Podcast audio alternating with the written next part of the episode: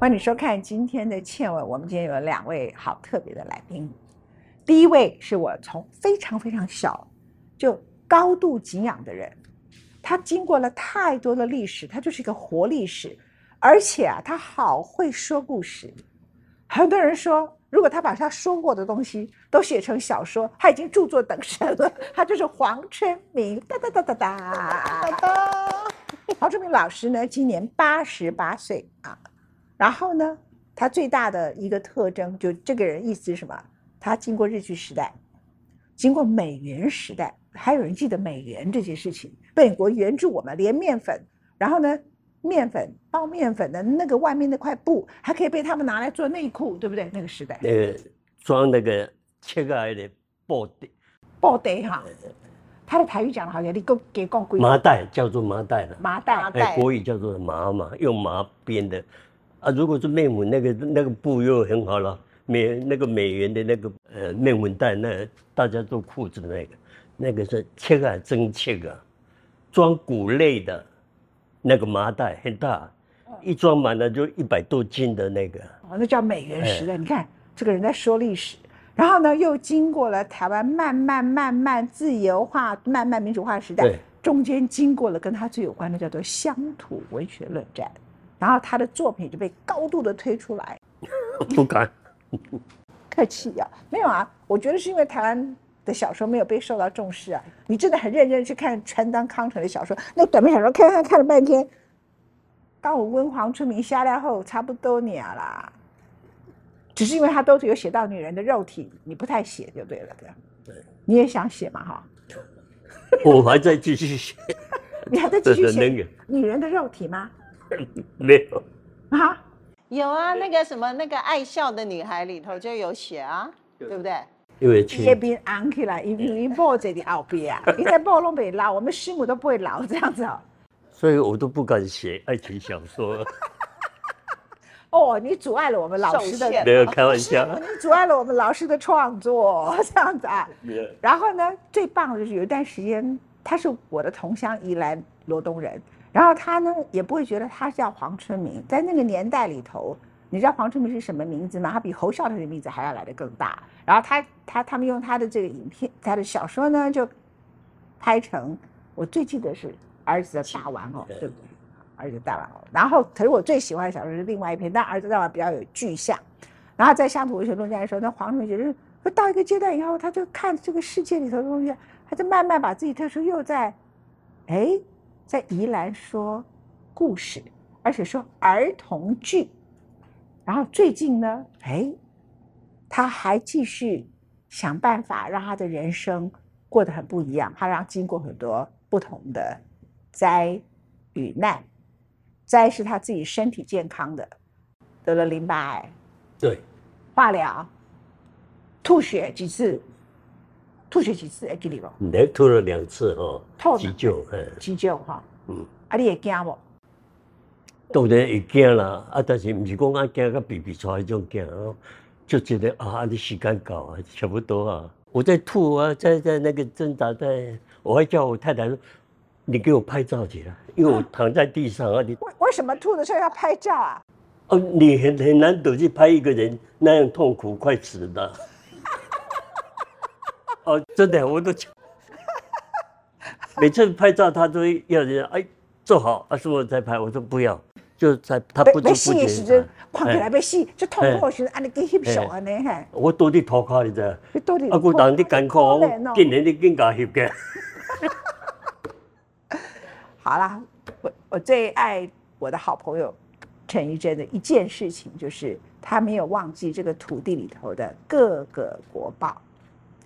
从黄春明老师、白先勇老师啊，好几个这些徒弟里头，根本不可能再诞生的国宝。他们进入晚年的时刻，他们还有很多梦想、很多创作。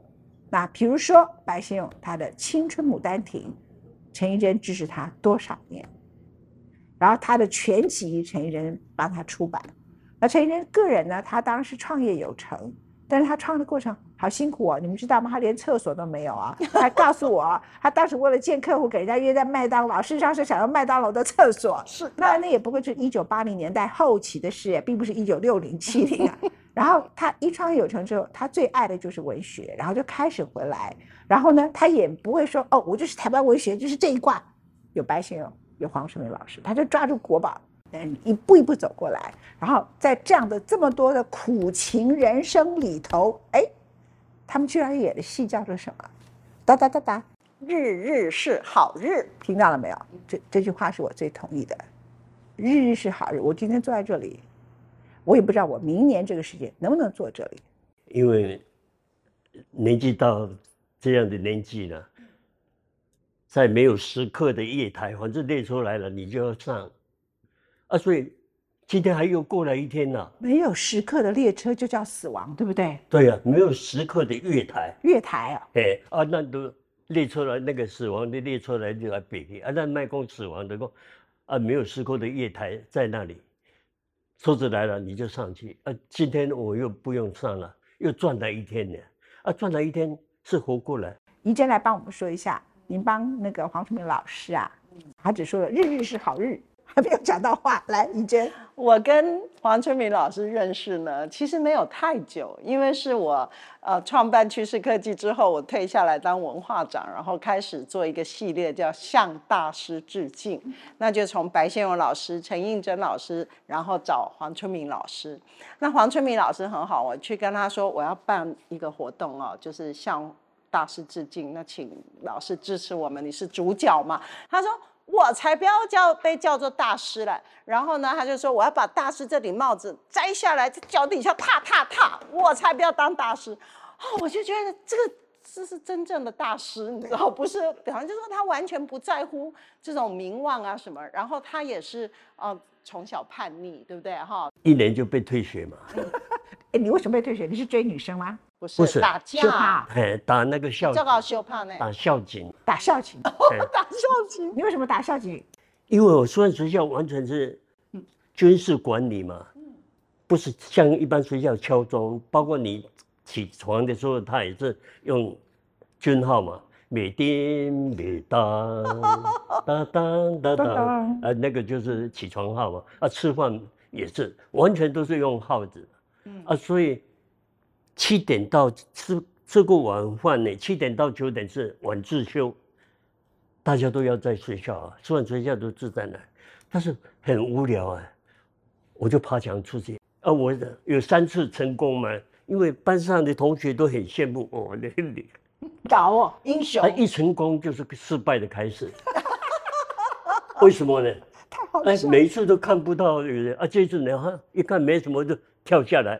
结果一个手电筒就到了，哎，你是哪里？啊，就看我的学号，我把那烟盖盖着，嗯。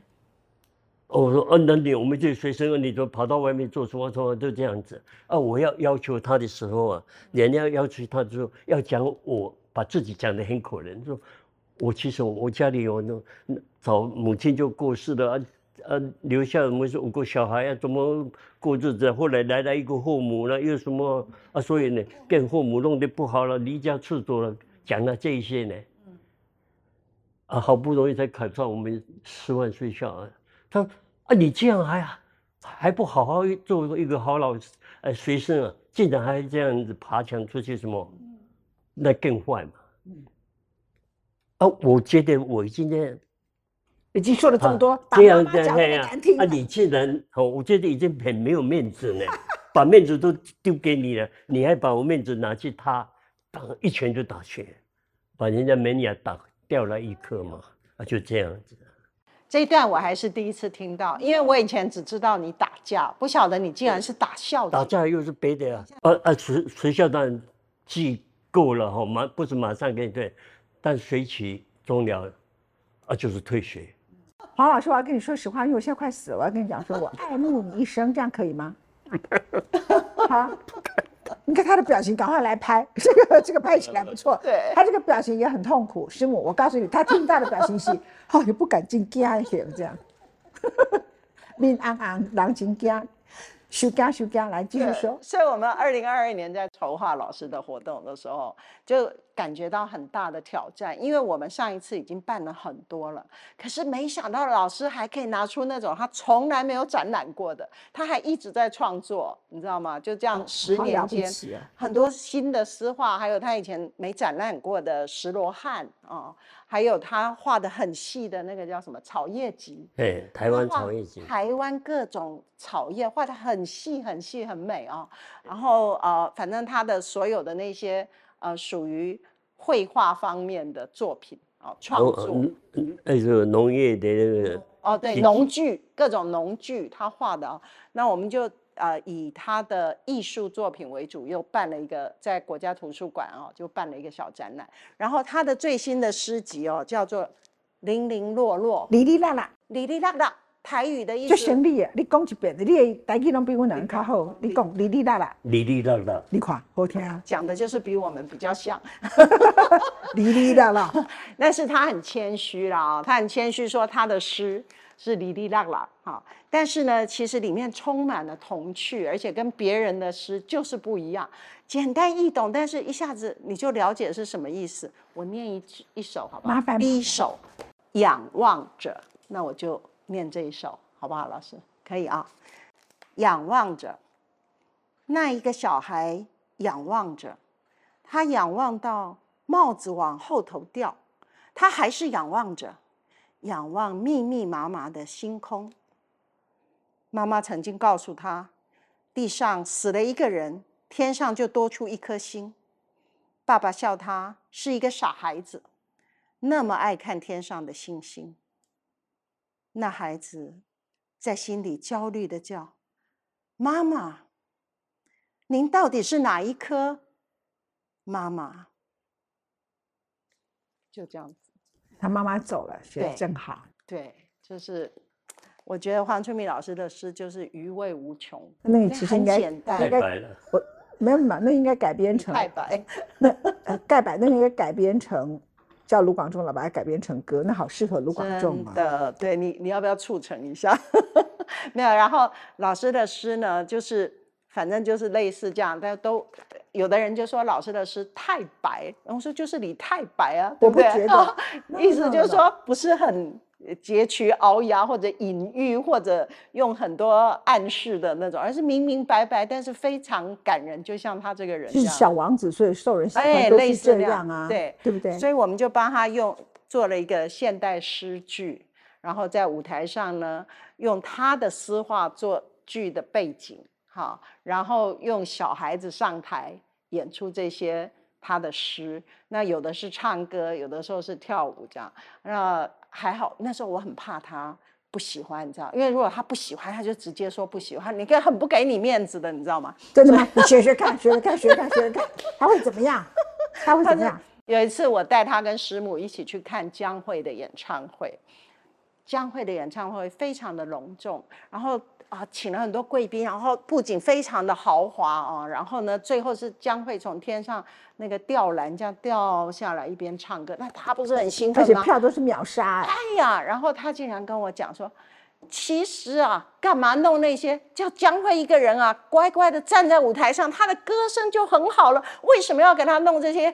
呃，啊，就是说这些乱七八糟的东西给他，还叫他做吊篮，这个太。他就很不以为然。你觉得你要不要念一首他的情诗？情诗啊，我不知道可不可以请那个我们师母来朗读，因为他没有带麦克风。哦，好吧，我有技术问题。那师母，我僭越了哦，我念一下。哎，老师，哎，给你到底完了叫 Kiki 哦，拍谁我贵可以弄给你播打播谁？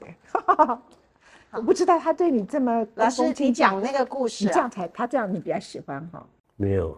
你不知道我对他这样，不打我谁？我啦，哦，我对他从小认识他都不打我。主人的货啊，主人的啊。你你们两个是同样的人，同同种类的，都是叛叛逆型的。我没有爬墙，因为我爬不过去。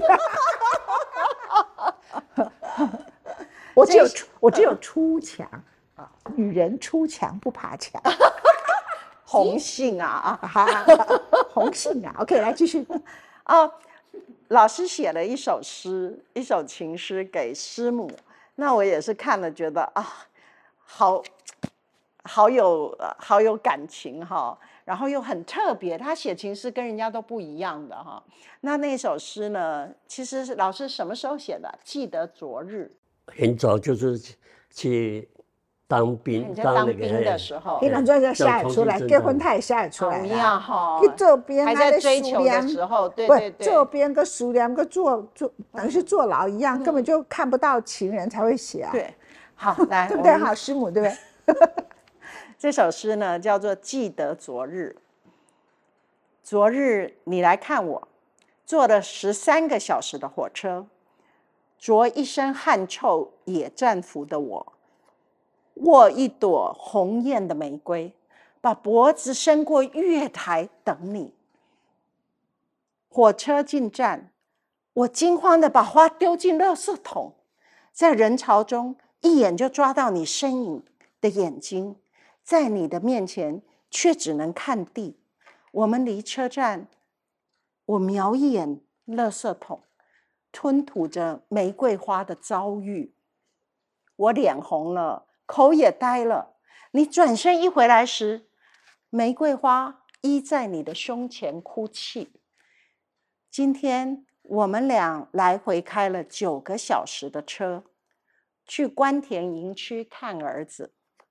明天你可别忘了提醒儿子，星期天得去新兵营看看孙子。记得昨天你来看我，你穿一件。粉红碎花的洋装向我走过来，一头乌黑的秀发，长长的飘啊飘的随风游戏。记得昨天你来看我，我偷跑出来，回去被关了一个礼拜的禁闭。这情诗是不是很特别？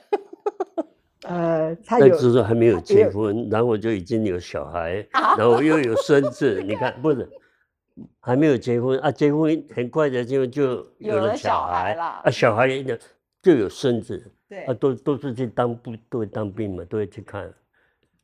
我当兵，他来看我，后来我们就看我们儿子当兵啊。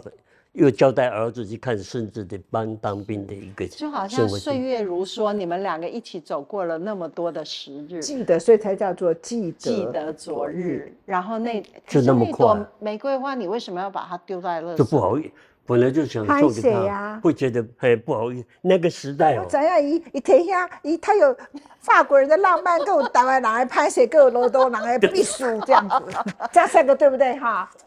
台湾人拍写罗东人避暑，罗东人又比台湾人更避暑这样子，然后他有法国人的浪漫，所以花买了，台湾人哎，啊，啊，再看一下，就最后还是你看哭泣的玫瑰写的多美这样，哎，可是是师母回头去把玫瑰花捡起来，插在他，我就拿现在是这样没有插了，对。就是师母看到了他的这个动作，你知道吗？所以他过去个，他没有看到我的动作，只是我告诉他。啊，是你告诉他。哦。我说，嗯，因为觉得很可惜。嗯。哎，那个表现已经走过去了，那个。其实我刚才就买了一个玫瑰花要给你，他就。赶快去把那捡回来。你跟他讲，他去把它捡回来。我们师母是比较会理家的，否则靠这个我们村民老师这个家就完蛋了，这样对不对哈？他知道这个玫瑰花要很多钱的，赶快去把它捡起来，给它别上去。师母是他的菩萨，他画过一幅画像，画的非常好。就黄春明老师很奇怪，他的儿子呢是留学加拿大学。